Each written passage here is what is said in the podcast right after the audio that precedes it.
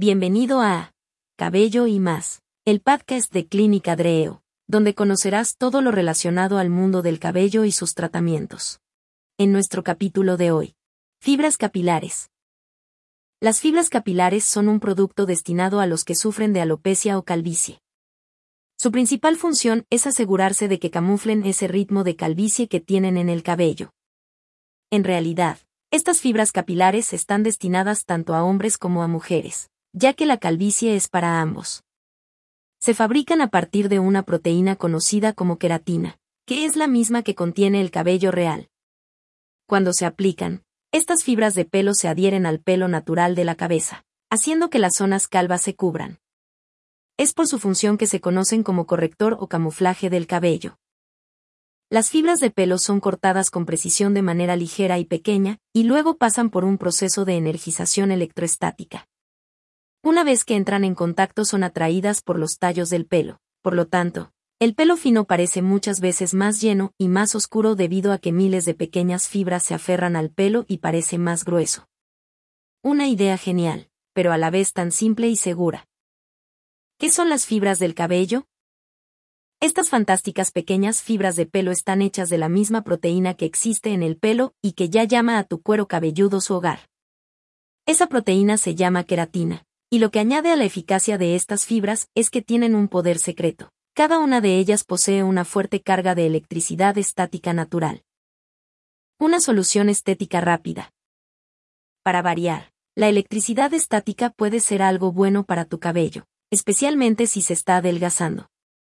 Sabemos que probablemente estás pensando en la última vez que tu cabello sobresalió, y no pensaste que era precisamente el aspecto adecuado para ti. Bueno, de lo que estamos hablando sin duda hará que tu pelo destaque y se note. ¿Cómo funcionan las fibras de cabello? Las diminutas hebras de proteína de queratina están disponibles en una amplia variedad de colores. Todo lo que tienes que hacer es encontrar el que más se aproxime al color natural de tu cabello. Luego, cuando hayas terminado de peinar tu cabello, sacudes o rocías las fibras capilares debajo de las manchas que estás tratando de reforzar, y te ves más lleno que en la actualidad. La electricidad estática hace el resto. Lo que hace que todo este proceso sea tan fácil de hacer es que no hay necesidad de ningún tipo de gap que son geles o cremas o cualquier otro líquido viscoso que se necesitaría para mantener las fibras del cabello en su lugar. Debido a que son tan pequeños y vienen cargados con una fuerte carga eléctrica, se quedarán justo donde los pongas. Incluso se mantendrán en su lugar si llevas un estilo de vida activo. ¿Qué materiales existen? Los correctores para la pérdida de cabello consisten en fibras naturales o no naturales que pueden afectar el realismo de su cabello después de aplicar el corrector. Fibras de queratina.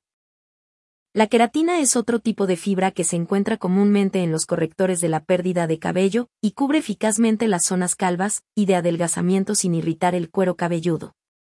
Todos tenemos queratina en nuestro cuerpo. Es el tipo de proteína que compone nuestra piel, cabello y uñas pero también la encontrarás en los órganos internos y glándulas, quizás los más importantes, y es que la queratina es el componente estructural del cabello. Fibras naturales de cabello humano. La mayoría de los expertos están de acuerdo en que las mejores fibras de pelo utilizadas en los correctores son las hechas de pelo humano natural. Son seguras de usar y cubren con éxito los puntos de calvicie y el adelgazamiento del cabello. En resumen, no hay nada más natural. Fibras de algodón. Las fibras de algodón que se utilizan en los correctores de la pérdida de cabello suelen ser de algodón marroquí. Estas fibras se adhieren fácilmente al cabello y al cuero cabelludo y ayudan a crear el aspecto de cabeza llena de cabello que usted desea. Sin embargo, hay que tener en cuenta que la fibra de algodón no se adhiere tan bien al cabello existente como el cabello humano o las fibras de queratina, y es más eficaz cuando se usa en parches de calvicie.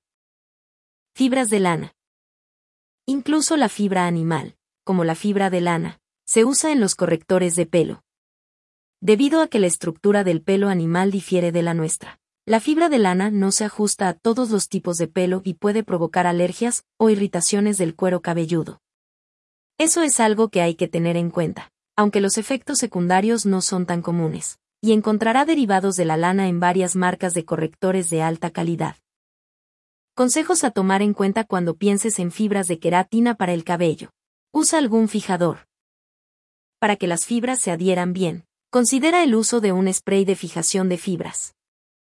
Esto asegurará que las fibras estén firmemente adheridas al cabello para que no se puedan limpiar fácilmente, ni siquiera después de pasar un peine por la cabeza. Aplícalas siempre en seco. Antes de aplicar las fibras, es importante asegurarse de que el cabello esté seco. Por el contrario, aplicar las fibras capilares en el cabello húmedo puede hacer que se vuelvan grumosas. Asegúrate de que se adhieran correctamente. No te preocupes si tu cabello es de naturaleza delgada. Las fibras se pegarán a él por el efecto magnético causado por las cargas estáticas. Esto significa que la aplicación de las fibras hará que el cabello delgado se vea más grueso de lo normal. Cuidado con la humedad y el agua. De hecho, el agua o la humedad no son amigos de ningún producto para el cabello. El agua es capaz de lavar las fibras del cabello. Esto significa que debes tener cuidado. Si quieres hacer algunos ejercicios difíciles, asegúrate de usar un spray fijador para que puedas retrasar el proceso de lavado. Distribúyelas de manera uniforme.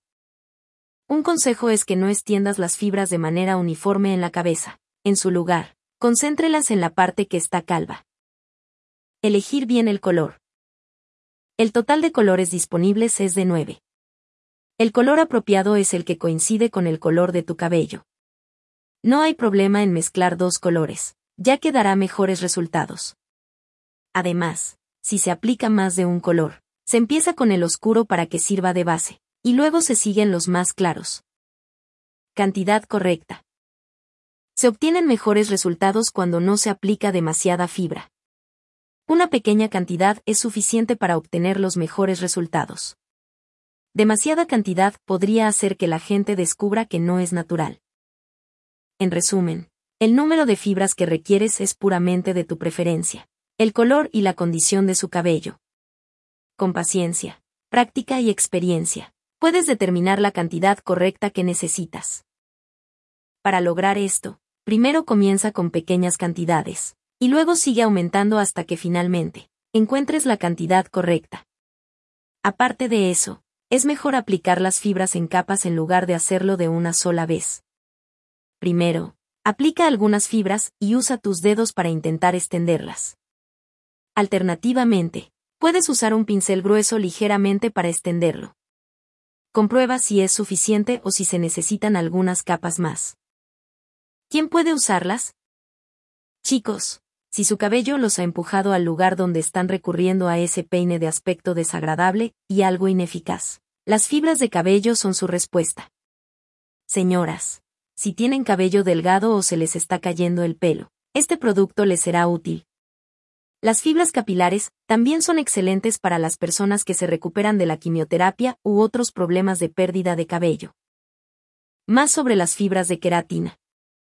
Las fibras capilares trabajan en segundos, dando a su cabello la apariencia de ser más grueso y lleno, porque se adhieren rápidamente a la superficie de los folículos capilares individuales.